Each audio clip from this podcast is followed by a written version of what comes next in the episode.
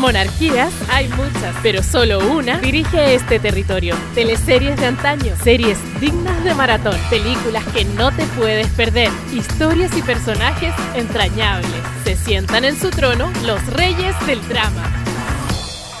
¿Cómo están amigas y amigos? Muy bienvenidas y bienvenidos a este capítulo especial de Reyes del Drama. Jorge Sepúlveda, estás conmigo. ¿Cómo estás? ¿Cómo te va?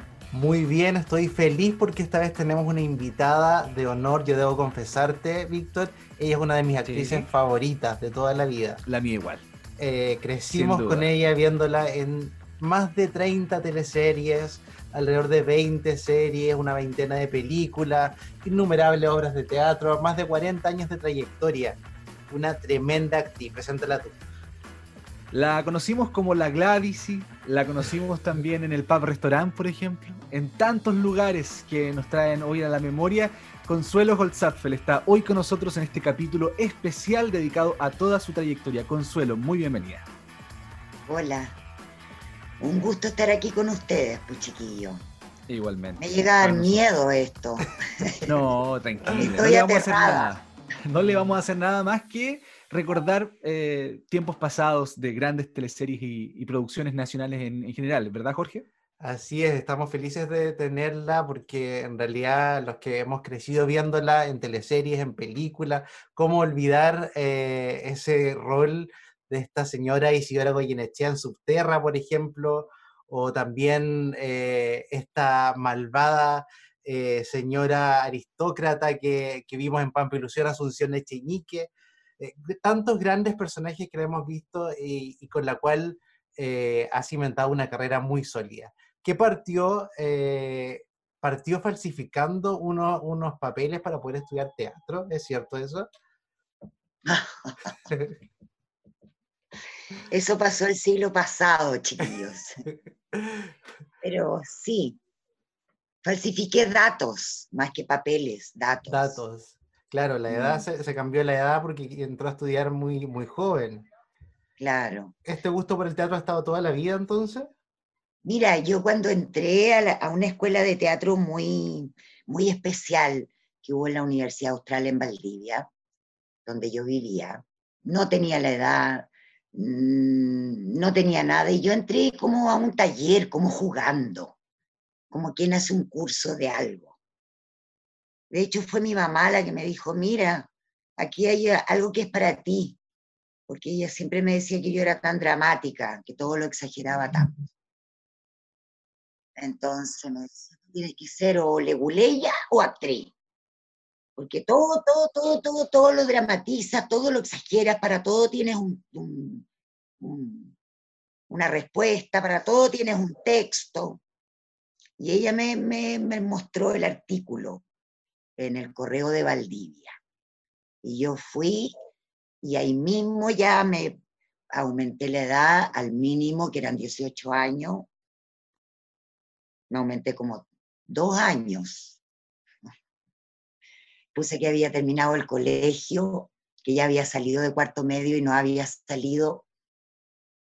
Y entré, pues, me dieron el cupo para hacer mi examen y alcancé a dar mi examen la admisión y quedé.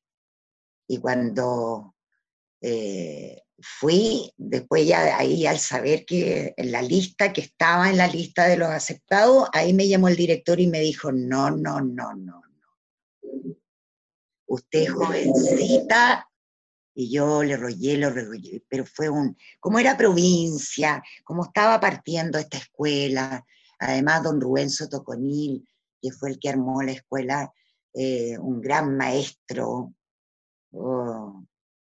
dramaturgo, escribió mucho teatro infantil, era un gran maestro.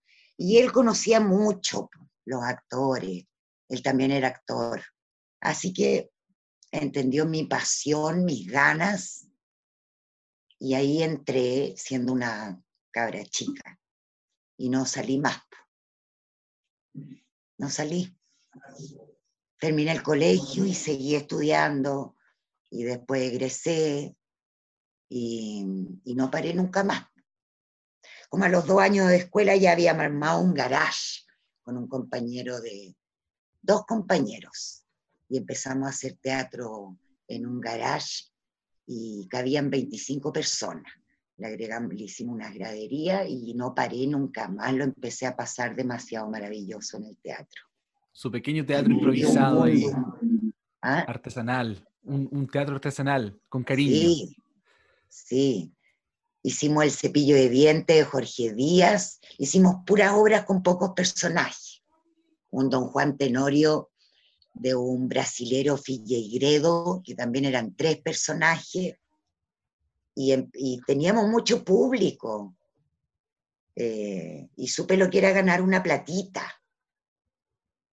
Me imagino que en ese tiempo no era mucha, pero se, se atesoraba igual. Sí, pues.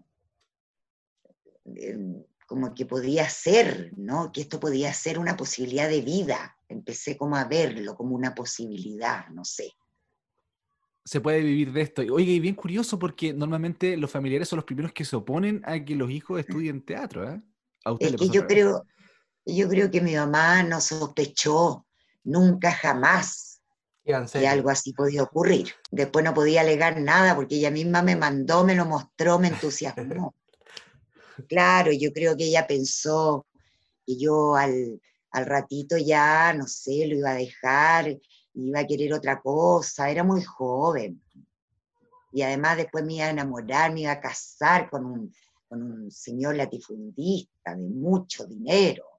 Iba a tener muchos hijos, iba a vivir en el campo. Claro. de, de pollitos, de perritos. Y, Ella debe haber imaginado una vida muy distinta para mí. Y después se traslada a vivir a Valparaíso, donde también eh, inició teatro, hizo harto teatro allá, hasta que llega a la primera teleserie eh, que se llama El secreto de Isabel, una teleserie chilena que, que duró un capítulo al aire porque fue censurada en plena dictadura militar. ¿Cómo fue esa ah. experiencia? Me imagino que llegó con un personaje chiquitito, pero igual debe haber sido impactante eh, vivir el tema de la censura. O sea, eh, la censura era pan de cada día en esa época. Entonces, yo, mira, yo a esa teleserie llegué como la, la eh, de San Rosendo, la Carmela, toqué el timbre en Protap, que era una eh, productora de televisión de esos años que quedaba en la calle Tarapacá. Eso me lo, me lo dijo alguien. Y yo llegué, toqué el timbre y pregunté por la maluga tica porque yo la conocí en Valdivia, en la escuela de teatro. Ella fue invitada a la Malugatica a hacer un montaje eh, que, mm, que, se hizo en la universidad en los 20 años de la Universidad Austral, donde se conjugaron todo, la orquesta de cámara que tenía la universidad, el ballet que tenía la universidad. Había un centro cultural muy grande en esa universidad en un periodo había un Bellas Artes y, se hizo un gran montaje. Y ahí fue invitada la Malugatica. Y ella salió a buscarme a la puerta porque me preguntaron de parte quién y yo le dije Consuelo Holzapfel de Valdivia. la Carmela de San Rosendo. Y salió a recibirme como si yo fuera la reina Isabel de Inglaterra. Fue maravillosa ella.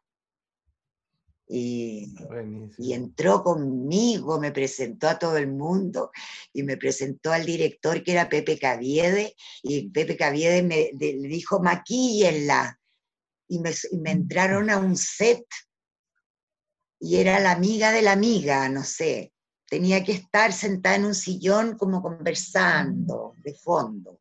Y ahí entré cuando se grababa en, en esa época no habían cortes, o sea, se iba de negro a negro, de comercial a comercial.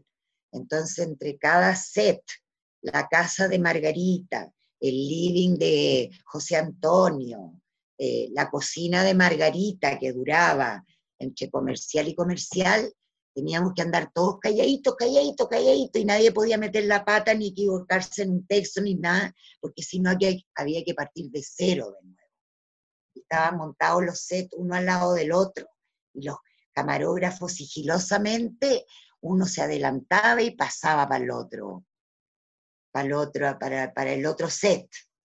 Entonces teníamos que estar calladitos todos. Y pobre de ti que se te olvidara el texto. Y ya en los años 80, eh, ya protagonizando teleseries, estuvo en La Gran Mentira, El Juego de la Vida. ¿Cómo fue esta experiencia de trabajar con, con este director Herbal Rosano, eh, que ya venía de hacer otras teleseries afuera también? O sea, Herbal Rosano era un, era un bólido, no sé cómo decirlo, era un, era de una energía pero impactante, él armó todo el equipo en, televisión nacional y le enseñó a cada uno su oficio, qué lo que era eh, el, el del maquillador, maquillaje, continuidad. Eh, impactante él cómo logró armar un equipo y fue un aprendizaje para todos los que estuvimos ahí, súper, súper, súper potente. Miles de anécdotas, porque él era, muy explosivo. Nos, nos huevionaba a todos. ¡Huevón! ¡Miren la huevona para dónde va! Gritaba como el loco. Y nos insultaba a todos, nos trataba con la pantalla del hombro. ¡Huevona! pero uno se moría de vergüenza, entonces no quería volver a meter la pata nunca más. Eh, cosa seria. Era duro, me imagino, entonces ese training de grabaciones donde te estén eh, con esos tratos. Sí. Y eran muchas escenas diarias. Muchas escenas. Y él era muy competitivo, entonces siempre quería más. Y siempre quería pasar de nuevo la meta que ya había logrado la semana anterior. Eh, bien trabajólico, bien energúmeno en el trabajo, pero yo creo que todos lo recordamos con un inmenso cariño por todo lo que aprendimos, porque también tenía mucho sentido el humor. Y entonces nos hacía reír también. Un tipo... Y también estaba una gran productora ahí que era la Sonia Fuchs famosa Sonia Fuchs en TVN, que también era otra trabajólica, tremenda. Sí, gente que vivía para la televisión, pero de la, de la mañana a la noche, yo creo que ni dormían pensando en todo, máquinas. Oiga, eh, durante esa época, precisamente en Televisión Nacional, que es lo que usted menciona, se vivieron constantemente estas pugnas por eh, la ideología política de algunos de los actores, ¿no? Y esa era como la constante lucha de que se quería censurar la teleserie, de que se acortaban capítulos, en fin, eh, no se permitían ciertos actores porque eran de una tendencia política particular.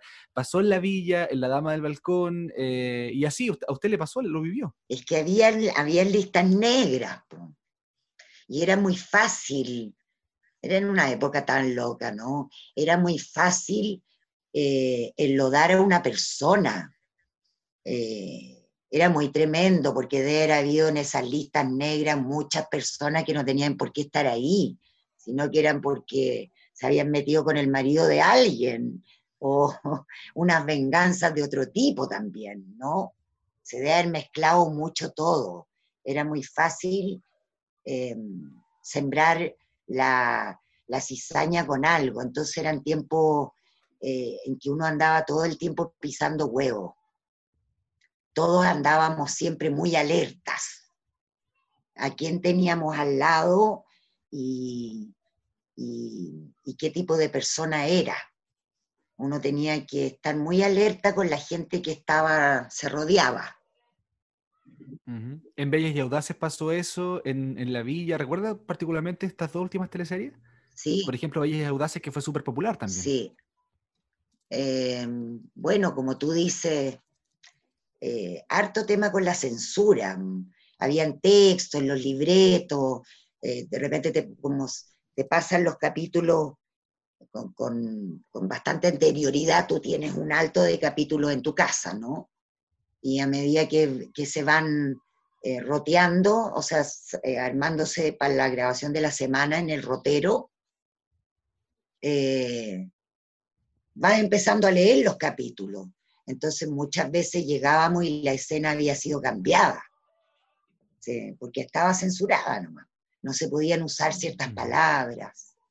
O ciertas situaciones, por ejemplo, que incomodaban, como por ejemplo, en eh, algunas teleseries como La Dama del Balcón, donde eh, se incluyeron incluso experimentos genéticos y que también fue y que tenía relación con el tema nazi también, ¿no? Ah. Sí. Fuertes tiempos. Yo me acuerdo, claro, me acuerdo, por ejemplo, que no se podía usar la palabra desaparecer, desaparecido. Eh, oye, ¿y dónde está mi peineta? ¿Y por qué? Oye, desapareció mi peineta. No, no podías decir desapareció. Tenía que decir se perdió, quién la tomó, por qué no está. Eh, Increíble. Eso también nos daba bastante risa. La verdad es que igual nos reíamos mucho porque era como tapar el sol con, con mi dedo, de, ese tipo de, censura y por otro lado igual estaba todo pasando, ¿no? Fueron tiempos muy complicados, muy complicados, muy duros, muy difíciles, muy difíciles. Eh, eh, pucha, hubo gente que sufrió mucho. Yo en realidad a pesar de haber participado en, actos masivos o en apoyar así con fotografía eh, la oposición, no sufrí como otra gente. Eh, pero igual, igual tenía pesadillas. Me imagino. una época muy dura. igual, sin haber yo sido pucha, ni torturada, ni nada por el estilo, eh, tenía pesadillas de ese tipo, porque tenía la información y además la imaginación de uno muy fuerte. Así que cuando la gente dice que la alegría nunca llegó, eh, yo igual pienso que, que, o sea, recuperar la democracia fue maravilloso. Es que es muy distinto esa época a, incluso ahora, ahora con el estallido social, esa represión de esa época no tiene nada que ver con la de ahora. Antes de verdad había miedo de desaparecer, miedo, miedo, miedo de que te ocurriera algo y... A pesar, a pesar de todo, de todo este miedo que existía en el ambiente, también hubo un, grupo de artistas, muchos, entre ellos ustedes, muy valientes, que participaron de esta campaña del no, participaba en estos videos también eh, del plebiscito. Había mucho miedo en esa época también de lo que vaya a pasar después en términos más que quizás de, desaparecer o, eso, también el tema en términos laborales, me imagino que también había un, temor a, no volver a ser contratados quizás, ¿o no? Claro que sí, claro que sí. Eh, siempre estaba ese temor siempre estaba, eh, pero al lado del otro era un temor menor. Sí, por supuesto. Pero siempre estaba el temor de arriesgarte a, perder la pega, sí. Pero éramos tan jóvenes, éramos tan jóvenes. Idealistas. Y la juventud, sí, en ese sentido... Eh, igual agradezco la época que viví, a pesar de eso, no sé, ¿ah? porque todo tenía tanto sentido, todo era tan importante, había poco tiempo que perder. Entonces, uno estaba enfocado en cosas tan, no sé, eh, no quiero decir que hoy día, hoy día no, pero hoy día también con esta cosa de la tecnología y todo, hay, eh, se pierde tanto tiempo la juventud en eso, ¿no? Tantas horas los cabros jóvenes metidos en el celular, que el problema de hoy, ¿no? De los padres con jóvenes adolescentes. Eh, en esa época, claro, nada de eso sucedía, sino que uno estaba enfocado desde, desde muy jóvenes en esta lucha, los en la medida que pudiéramos, los que pudiéramos, como se pudiera, ¿no? Sí. Había un, un quehacer. Consuelo, y Es lo que vimos ahora un poco, perdón, perdón, es lo que vimos un poco con el estallido, ¿no? Claro, se esa cantidad de jóvenes que sintieron ahí en una lucha, en un... Sí. Claro. Es lo que muchos destacan también, como que dicen, estas son las nuevas generaciones. O sea, tienen que ser ellos, tienen que ser los jóvenes los que saquen la cara nuevamente. Mm. Consuelo, el año 1990 llega El Milagro de Vivir, donde usted interpreta a dos personajes, dos hermanas. Eh, me imagino que es una experiencia igual eh, entretenida, desafiante para una actriz. Sí. Bueno, lo que, el- el- en lo que yo más me, me entretuve en esa teleserie era haciendo mis escenas, creo que una se llamaba Clarisa Sí, y él. Haciendo las escenas de Clarisa y después haciendo las escenas de Elsa. Entonces yo tenía que tener una cabeza para acordarme de, de la emocionalidad de en ese minuto de ese diálogo, ¿no? No sé cómo decirlo, esa línea emocional. Yo me hacía mis anotaciones en mi libreto. Porque claro, porque grababa muchas escenas de Clarisa seguidas, continuadas. Y después iba a, transformarme a Elsa, el pelo, el maquillaje, toda la cosa. Entonces tenía que hacer la contraparte de esas escenas. Era todo un ejercicio. Para mí yo lo transformé esa teleserie como en un ejercicio de actuación, como si estuviera en la escuela Claro. eh, muy concentrada.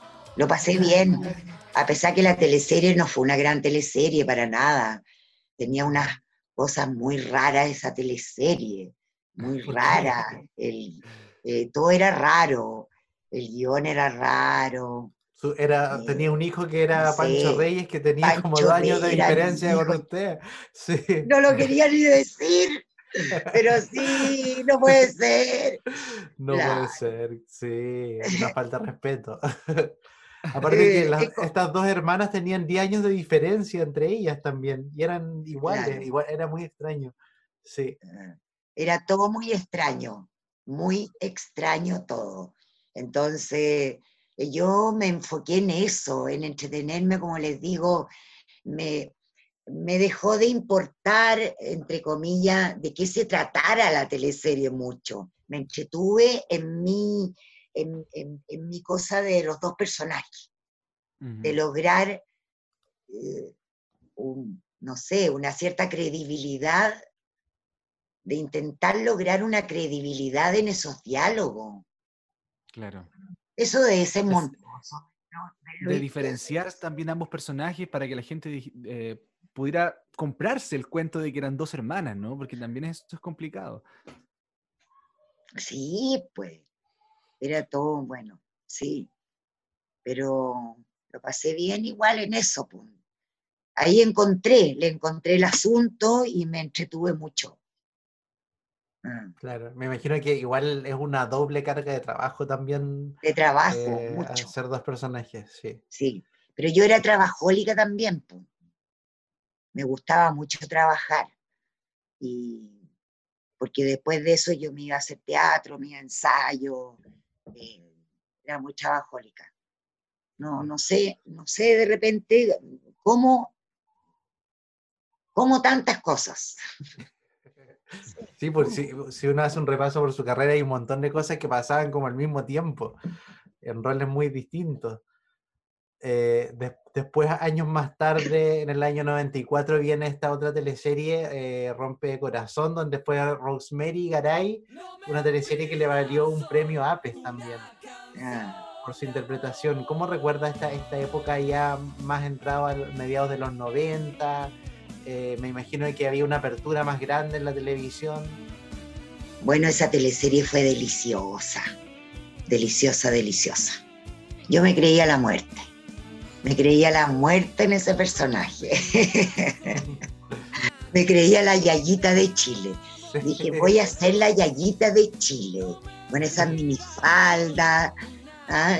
Eh, cuando era pobre, ¿ah? Era que era toda así como tan bonita, tan sexy. Me creía la yayita de Chile. Y después con su millón de dólares y con su casa espectacular y con su auto. y esta teleserie igual tenía esa particularidad de que de que partió siendo Tito Noguera y después entre medio cambiaba Eduardo Barril, tenía como unas visiones, estaban los dos haciendo el mismo personaje también. Total, una locura. Otra locura la teleserie, pues en realidad, ¿ah? que le exigen harto al, al telespectador de que entre en, esto, en estas convenciones, ¿no? Grandes compañeros de trabajo. Claro. Eso también eh, lo recuerdo con, mucha, con mucho cariño, con mucha felicidad. Grandes compañeros de trabajo. Y si hay algo que caracterizó desde ya avanzados los 90 es el inicio de lo que se conoce popularmente como la era dorada, la época dorada de las teleseries, eh, por ejemplo con teleseries em, como Estúpido Cupido, como Sucupira, donde usted también tuvo participaciones ahí con eh, algunos personajes. Eh, ¿Cómo recuerda, por ejemplo, la misma Sucupira, una comedia, también con, con un de realismo mágico? Era una teleserie bien entretenida. Sí. Bueno, los aciertos del Sabatini, ¿no?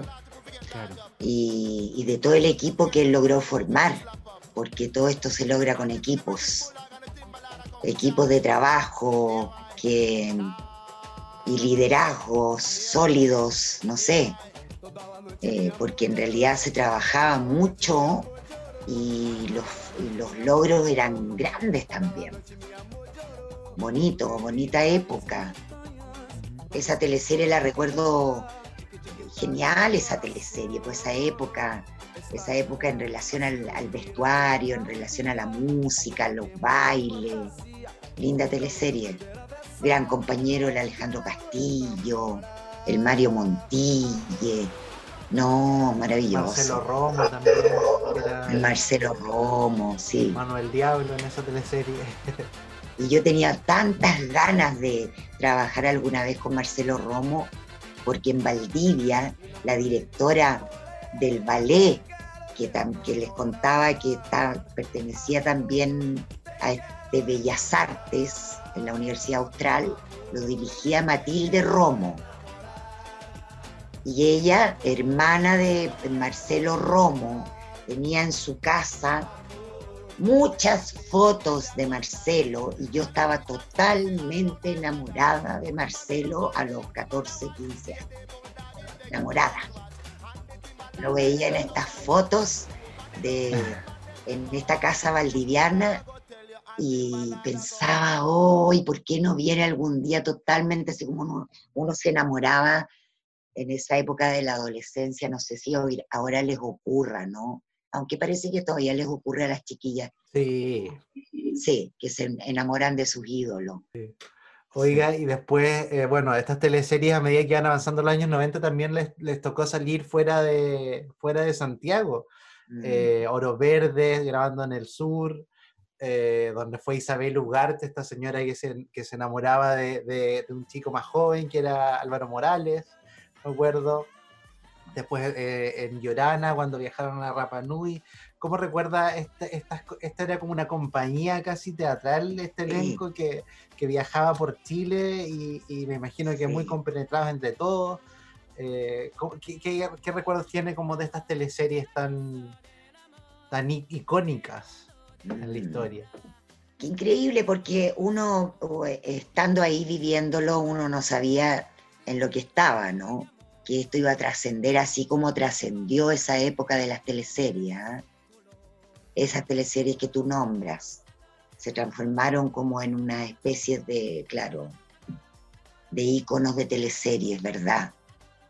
Y tanta gente que las está viendo ahora de nuevo por YouTube y me llegan, pero muchos mensajes, eh, mandan fotos de la teleserie y escenas de repente increíbles. Eh, una época tan bonita. ¿ah? Tuve la suerte de poder estar ahí. Y claro, éramos eh, tal cual como te dices tú, casi como una compañía de teatro. Porque muchos actores, habían como dos equipos en TVN, el equipo como de Sabatini y el, equipo de la esquina Rencoré. Se hacían dos teleseries al año y ese otro equipo de la Quena también era casi como un elenco. Claro. Un elenco estable, por decirlo. ¿no? ¿Usted también trabajó con ella? ¿Cómo fue la experiencia para hacer las comparaciones, digamos? bastante parecido en términos de, mm, del manejo de lo que quiero hacer, ¿ah? de saber lo que estoy haciendo. La quena. Así, así, yo destacaría eso del Sabatini, ¿no? Que tenía muy claro lo que él quería. La quena también, pero la quena eh, yo creo que con mejor carácter que Sabatini. Ya. Eh, o sea, Sabatini era muy rabioso de repente. Ya. Era rabioso.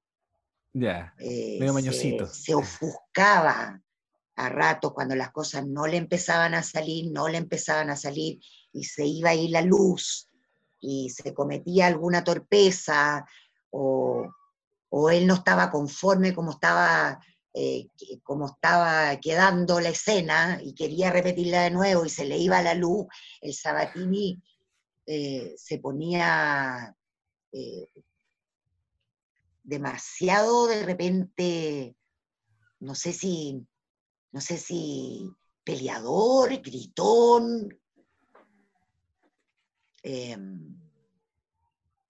Se alteraba, se alteraba. Así que todos nos replegábamos. Calladito, tranquilito, papito, tranquilito, papito. Eh, ¿Recuerda alguna anécdota usted así como, a, quién retaba más Sabatini, por ejemplo?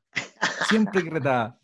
Le daba por época, le daba ah, por época, sí. A mí me retó mucho. Y, y nada, yo trataba de ser lo más ordenada posible, de estar siempre a la hora, pero eh, siempre, siempre eh, él lograba encontrar alguna falta que yo había hecho. Siempre había algo por lo cual él me podía llamar la atención. O sea, es como bien meticuloso, bien quisquilloso también, como que le busca la quinta pata al gato. Sí, perfeccionista también. Sí. Y un tema con los horarios muy heavy. Entonces, cuando andábamos en, esta, en estas giras, ¿no? En Chiloé, en Pucón, eh, allá en, o sea, él, si la citación era a las 8 en el bus, el Sabatini estaba 5 para las 8 parado en la puerta del bus. Y siempre yo llegaba a las 8 un minuto o a las 8 dos minutos y ahí me llegaba el, latigazo. Oh. Yo venía con el pan aquí, con el café acá, corriendo, Sí. Me llegaba el latigazo al tiro. Pero nada, igual yo creo que hay cariño, yo creo que igual hay cariño. Yo por lo menos tengo mucho cariño por él y respeto. Es parte también del, profesionalismo que se le pide de manera mínima, creo yo, a un actor o una actriz que llegue temprano a, una grabación o a un casting, por ejemplo. Sí, lo que pasa es que cuando empiezan eh, la rutina de las grabaciones, eh, y está ahí en, otra, en otro lugar, en un hotel, y te demora, y te quedaste pegada en el desayuno, y después a lo mejor se te quedó algo en la pieza, y subiste, es lo que me pasaba a mí, y subiste a la pieza corriendo y todo, y ya pasó el 8 un minuto. 8 un minuto. Y ahí Sabatini enfurecía. 8.35 segundos, señorita Holzapfel. Oh. Así le decía. Pero era para molestarme, po. Ya. Era para pues molestarme. Pero después se le pasaba. Después yo creo que igual me quería mucho y le daba con otra persona. ¿A la Claudia Villirola la retaba o no? No, a la Claudia no la retaba nunca. Po. Chuta, preferida, de tiempos inmemoriales. No. Además que a la Claudia nunca había por qué retarla, po. No, O sea, ella estaba sentada en el bus 12 para las 8. Claro, no, la Claudia estaba siempre adelantada. La Claudia siempre estaba en maquillaje cuando había que estar a maquillaje y ella se iba a maquillaje. Yo antes de irme a maquillaje me iba a fumar el puchito afuera, mm. ¿me entiendes? Sí, por otras personalidades.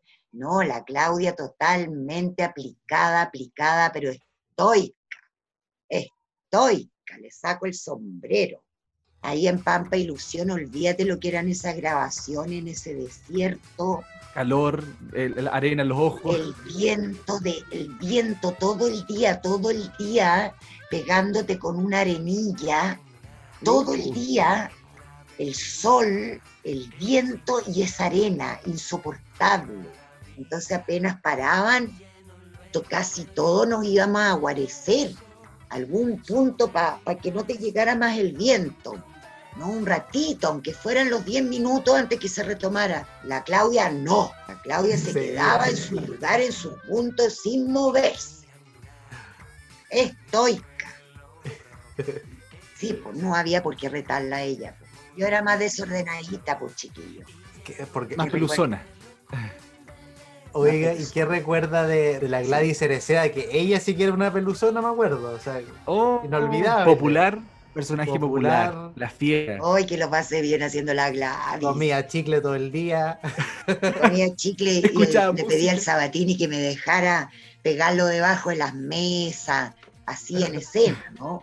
Y pucha, me decía, no, no será mucho, no, si no es mucho, por favor, déjame pegar los chicles debajo de la mesa.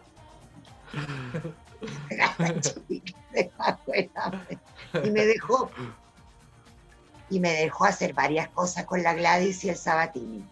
¿Qué le permitió, por ejemplo? La chaquilla araña.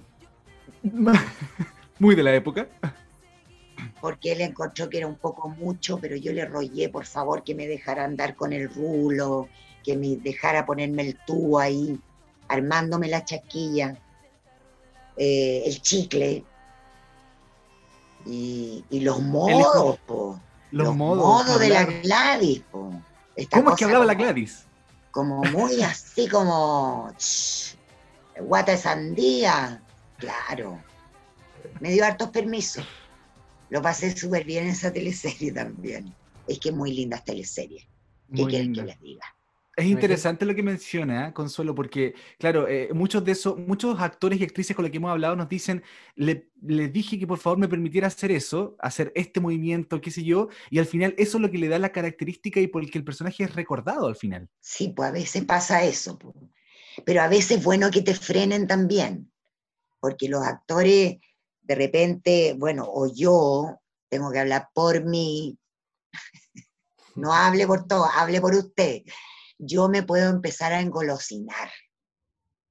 Eh, me empiezo a engolosinar, entonces ahí no es, no es malo que haya un director que me pare y que me diga ya para, mucho. Porque yo si no le podría empezar a agregar, agregar, por ejemplo, me acuerdo con la Isabel Ugarte en Oro Verde, yo también me entretuve mucho y empecé a agregarle textos, textos, textos.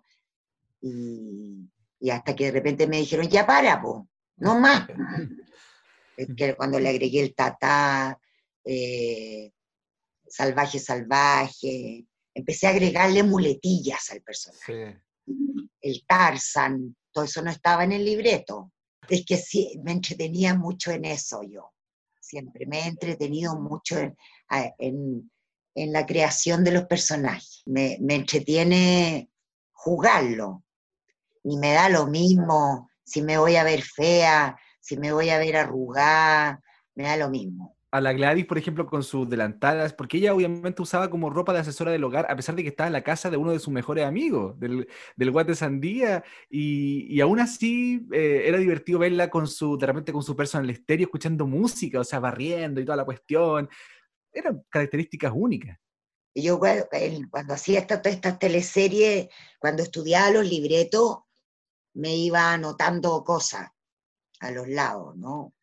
Eh, de cosas de utilería también.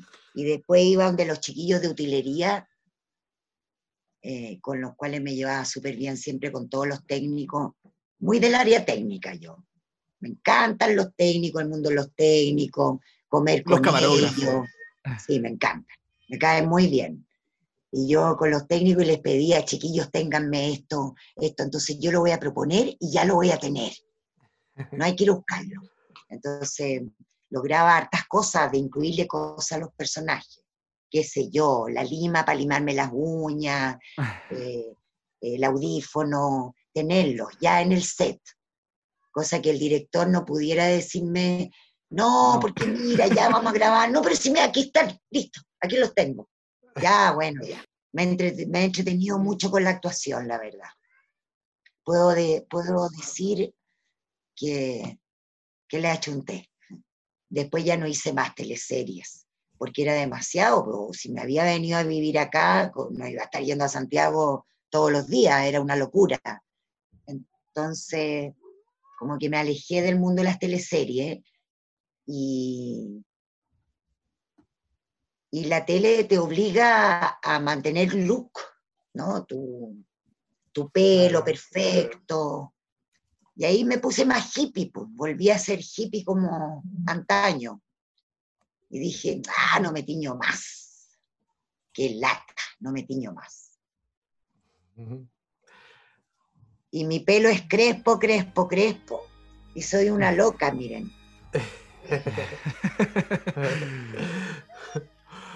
Oiga, otra de las teleseries que la gente está viendo harto en, durante esta pandemia, durante la cuarentena, es Romané, que ha sido como un inolvidable para Chile.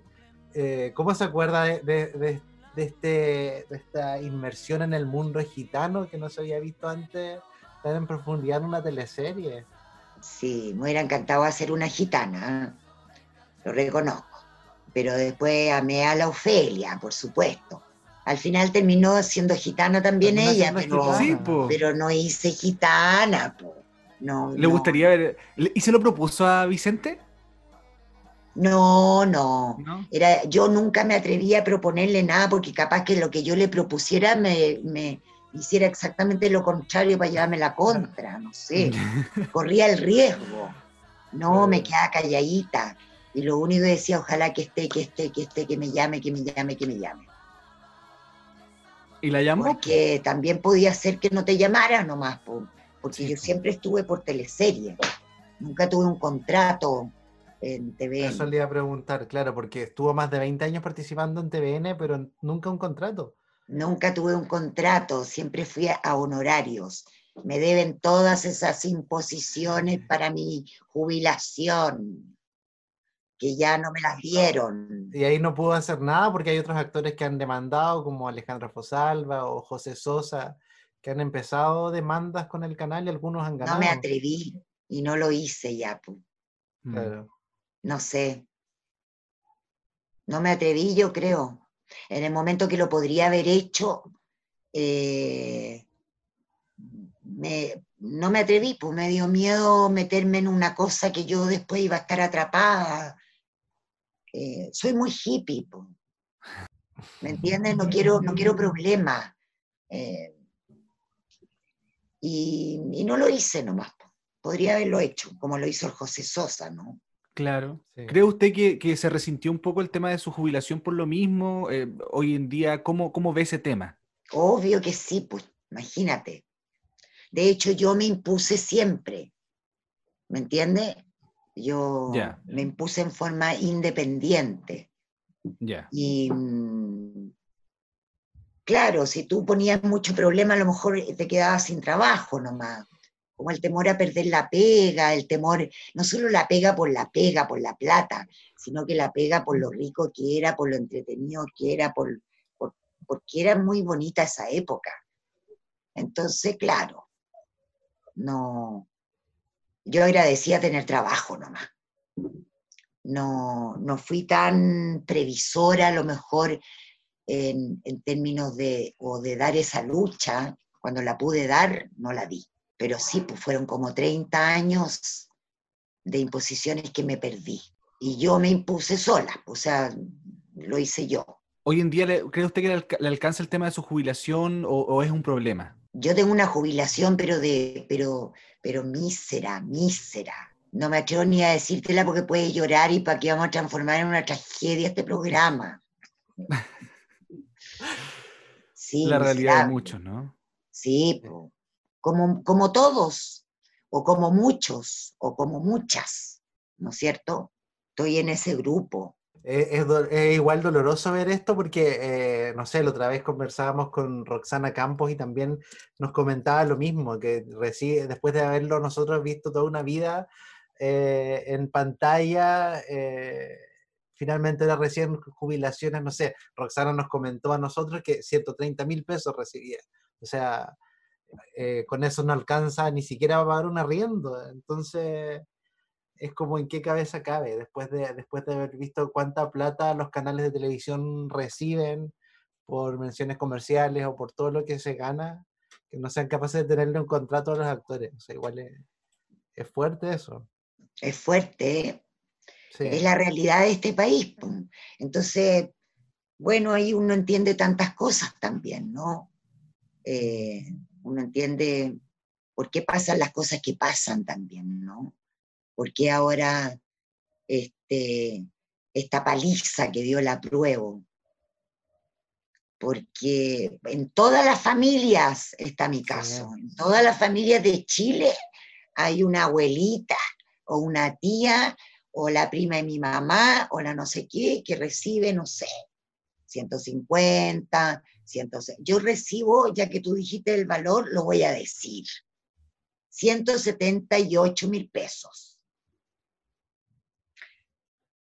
Yo me impuse siempre con el mínimo, yo en forma independiente, pero igual tenía muchas lagunas. Hubo mucha época en que no, no pude nomás, ¿me entiendes? Porque siempre el trabajo de uno hay laguna, de repente de muchos meses. Y a pesar de haber tenido siempre harto trabajo, también tuve muchos periodos eh, cesantes sin trabajo. Y ahí no me imponía nada, pues me olvidaba de todo nomás. Sí, sin duda. y, también lo que está pasando ahora, que muchos artistas están viendo, ahora incluso los más jóvenes, que se han visto vulnerables en esta situación de pandemia, donde no tienen ninguna ayuda del Estado, donde hay un Ministerio de la Cultura invisible que no, no existe prácticamente. Tremendo, tremendo hoy día la situación para el artista, tremenda, porque todo lo que es vivencial, presencial, eh, que es performance en el fondo, una función de teatro es como una performance, ¿no? Es algo que empieza y que es único y que no hay vuelta atrás, y eso es lo fascinante de ir al teatro, a ver una obra. O, eh, todo lo presencial, el ballet, los músicos, la gente yo entiendo que quiera tener más esperanzas, pero yo no tengo muchas esperanzas, qué tremendo decirlo, porque creo además eso que la gente dice o decía hace dos meses atrás, que todo esto de la pandemia nos va a servir para mejorar como seres humanos, para entender que tenemos que cuidar el planeta, para entender, entender de una vez por todas que los ríos no se venden, que hay que controlar las empresas, que hay que controlar la minería, que no podemos seguir matando todo el ecosistema, etcétera, etcétera, etcétera, y ser más empático con el otro. Las diferencias sociales tan todo eso la pandemia nos va a ayudar porque vamos a ser mejores personas. Yo creo que termina esta pandemia y volvemos a ser los mismos y peores todavía. O sea, yo creo que el ser humano le, no sé qué tiene que pasarle para que entienda, para que, para que realmente haga conciencia. Yo que vivo en esta zona de playas, ¿no? No es que yo vaya mucho a la playa, sino que yo camino por las playas en el invierno con mis perros y me gusta salir a caminar. ¿Y qué quieren que les diga? Es tremendo el ser humano, tremendo, y no entiende, no lo entiende. Las latas de cerveza, las botellas quebradas, ¿para qué decir los plásticos. ¿Para qué decir las mascarillas, chiquillos? ¿Qué quieren? Pero infinidad de mascarillas en las playas en invierno. ¿Se imaginan cómo hacer eso en el verano? Oiga, Consuelo, después de, a mediados de los, años 2000, 2002, ya se fue alejando del, elenco de Sabatini. Y ahí empezó a hacer otras teleseries como 16, Destinos Cruzados, y otras participaciones eh, en, otras telenovelas, pero ahí pasó algo que ya no siguió más en el elenco Sabatini. Aparte de que se fue a Concon. Porque me vine para acá, claro. Entonces, como que se empezó a dar una cosa más. Esas fueron las teleseries que hice cuando me vine. que después dije, no puedo seguir así. O sea, yo no puedo haber hecho este cambio en mi vida para mejorar mi calidad de vida y me voy a pasar arriba de los buses y manejando.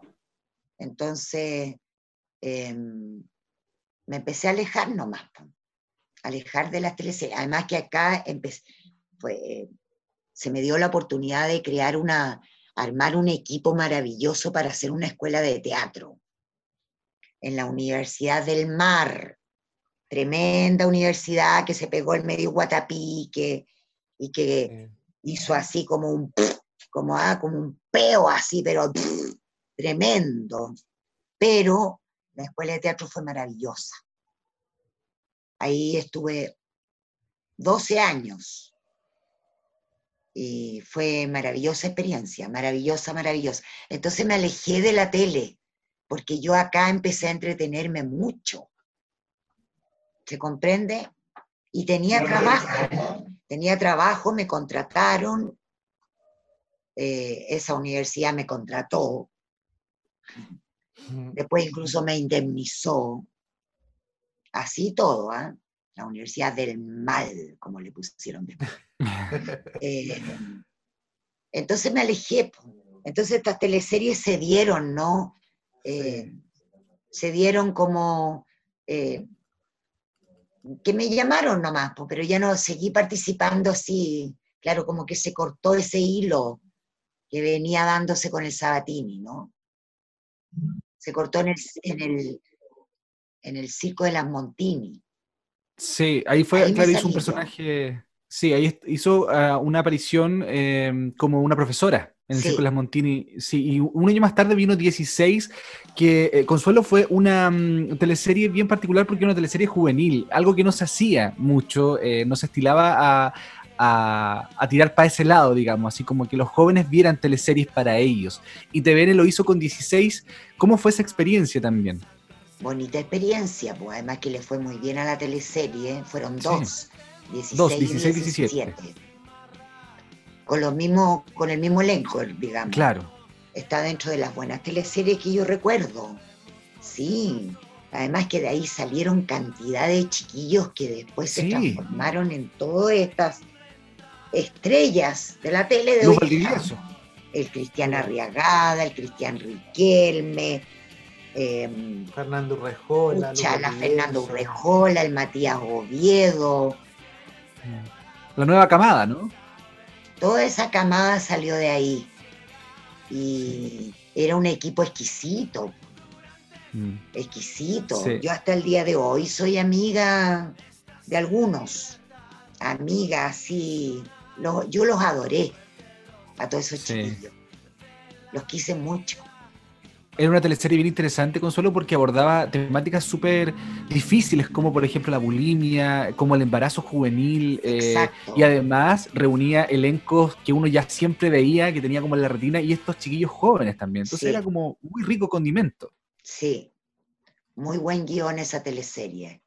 Sí, es verdad. Trataba temas súper entretenidos entretenidos para todos, para, para, los padres y para los, para los jóvenes que la vieran.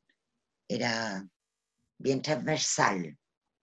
Bonita teleserie, grandes chiquillos todos ellos, grandes actores, grandes actores y actrices. Pucha, tanto trabajo, ¿no? Harto trabajo, harto trabajo ha hecho.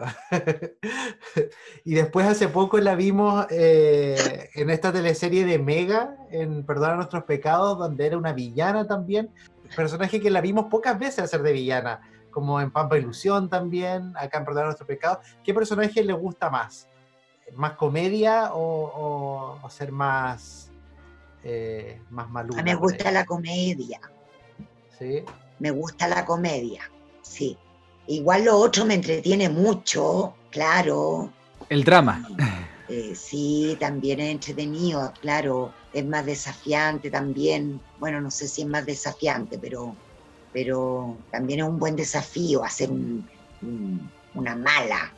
Me hubiera gustado hacer alguna mala, eh, mala, sí, en toda una teleserie. Me hubiera gustado. Una villana. una villana, sí, una buena villana me hubiera gustado, porque la de Pampa Ilusión era más hipócrita, era Sí. una... Era mala, pero claro, igual era mala, pero una más mala. Y la tía Clemencia, claro, perdona nuestros pecados, fueron poquitos capítulos, me hubiera encantado estar más capítulos y haber hecho hartas maldades y chicollar harto a la... Murió toda machucada. Ah, Murió toda machucada, me acuerdo, en esa teleserie. La cara llena de moretones. Me pusieron algodones aquí, me pegaron un ojo. Me... Yo les dije, hagan lo que quieran conmigo. De verdad, me dijeron las chiquillas, dos maquilladoras. Hagan lo que quieran. ¡Wow! Dijo que hagámoslo ya. Y me pegaron un ojo aquí, me pusieron algodón acá, otro, otro por acá.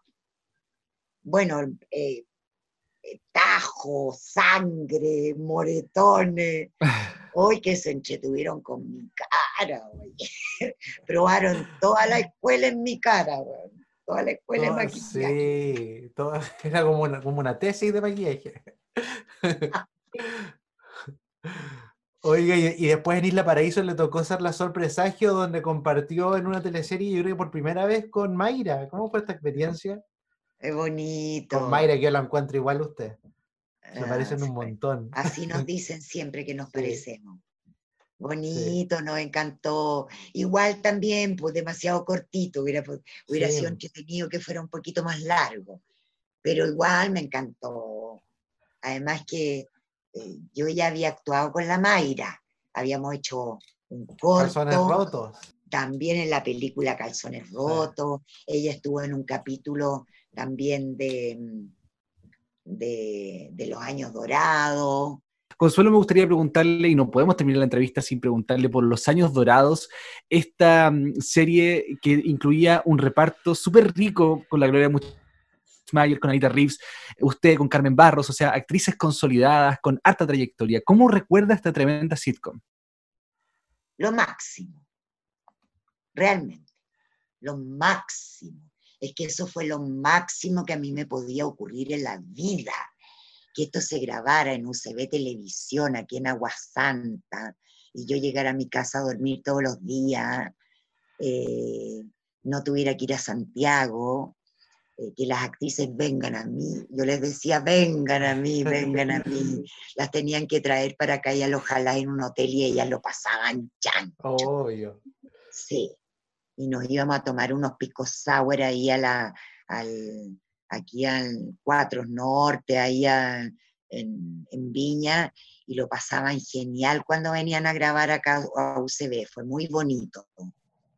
Y, y las cuatro muy conversadoras, las cuatro llenas de historia. La Sí. Carmen Barro es como un libro ah, que tú puedes, no sé, es como una enciclopedia ella.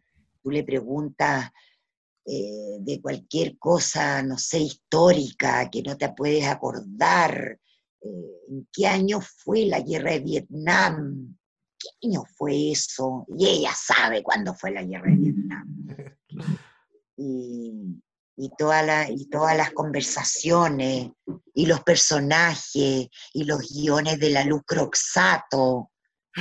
No, Que Luz ya venía con eh, éxitos como Casado con Hijos, con otra, o sea, tenía experiencia en el área de, de la, de la comedia, de hacer reír, y además aquí reunir a cuatro señoras ya, ¿cierto? Eh, con sus historias también, porque tenían, qué sé yo, que, que las parejas, que vivir todo ese tema de la emocionalidad, que muchas veces la gente dice, ellas ya no tienen esa, esa área ya desarrollada, ya no. Es un aporte a la tercera edad también. Sí. O sea, de hecho nos dieron varios premios. Sí. Eh, hemos- estuvimos en la moneda ahí recibiendo unos premios. Y yo todo el tiempo digo, oye, tanto que nos elogian y tanto que nos, nos echan de menos, ¿y por qué no estamos grabando? Nadie nunca entendió por qué no sigue- seguimos grabando. sí. La Luz Croxato se quedó como con no sé cuántos capítulos escritos que nunca los hicimos. Ah, ya. Cosas Sí, raras que pasan también en la tele. Fueron 26 capítulos, ¿y, y qué pasó? Claro que no se grabó más, porque No era un buen producto. más. ¿Y Eh, nunca se ha hablado? en un momento eh, hay muchas especulaciones, ¿ah? muchas, eh, y nadie finalmente tiene la verdad del por qué no, no grabamos más. En un momento se dijo que la había comprado el 13, y el 13 dio dos capítulos y la sacó. Nadie entendió nada. Eh, nadie entendió en realidad, hasta el día de hoy. Hasta el día de hoy eh, hay intenciones de volver a, grabar y capítulo y hacerla, pero no ocurre. El otro día nomás conversamos las cuatro en una, en una llamada por Zoom. Y ahí hablamos de un proyecto que tenía un productor que nos había llamado una a una y nos había dicho que tenía toda la intención de eh, grabar nuevamente los años dorados, que si estaba, me preguntó a mí personalmente, llamó a todas, a cada una, si estábamos dispuestas a pechugar con el proyecto, em, a, grabar, en este caso se grabaría en Santiago, ya no más en Viña, porque igual em, en Santiago abarata un poco los costos. Y todas dijimos encantada, encantada, encantada, encantada, y hasta el día de hoy esto ya pasó. Esa llamada de haber sido hace como tres, cuatro meses. Y que yo sepa, no hay ninguna noticia nueva de eso. No sé, fíjate, todo el mundo la echa de menos. Me atrevo a decirte todo el mundo porque a las cuatro nos ha pasado que nunca nos había hablado tanta gente de, un, trabajo, de, echarlo de menos. La cantidad de gente que veía en los años dorados, desde el nieto, el cabro chico, el niño de seis años hasta la abuelita de 80. Impactante. Sí. sí. Bonita. Nosotros la vimos, por ejemplo. Eso Nosotros fue un trabajo muy lindo con la producción. Bueno, ojalá que. Tremendo, igual. Sí, situaciones bien divertidas. A mí me encantaba ver a la Carmen Barros, eh, qué sé yo, con distintos looks de repente y, con sus frases que se tiraba. Era increíble. Es que lo, lo pasamos muy bien haciendo eso porque eh, la Carmen es una exquisita. Y decía, pero es que yo no sé decir garabatos. Tenía que decirle, ponte tú a la, no sé, ándate a la mierda, decirle a alguien, ¿no? A ver, dímelo tú, me ándate a la mierda. A ver, ándate a la, ándate a es que no puedo decirlo, porque ella es una lady, ella es una señora. Qué linda, y no podía decir los garabatos, o no podía tratar mal a alguien, ¿no? Pero ¿cómo le voy a decir cuando decía que si yo, cállate tú, sé que estás horrible hoy día? Es que no, ¿cómo le voy a decir eso?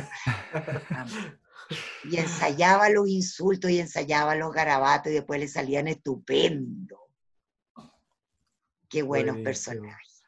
Buenos personajes, sí. Y buena la luz, un libreto, un genio, la luz Roxato. Sí. Oiga, Consuelo, ¿qué se viene ahora usted? ¿Tiene algún proyecto en carpeta? ¿Algo? ¿Alguna novedad? Oye, permite que me película? Oye, permite que me sonría así de oreja a oreja, así. Como, me voy a, me voy a sonreír como guasón. no hay nada. no, pues chiquillo, yo estoy guardadita en Concón. Además, yo creo que tengo el síndrome de la cabaña. ¿Saben cuál es el síndrome de la cabaña? No? Que ya no quiere salir. Yo creo que lo tengo un poco. ese síndrome. yo, creo que tengo un poco el síndrome de la cabaña, como que me siento en mi casa, me siento segura. No tengo idea, chiquillos, de que lo único, la única esperanza que tengo es que todo esto vaya pasando, que nos cuidemos. Viene el año nuevo, le tengo terror, terror. Esto de que van a haber fuegos artificiales en Valparaíso me da pánico. La gente se toma dos copetes y manda la chucha a la zapatería.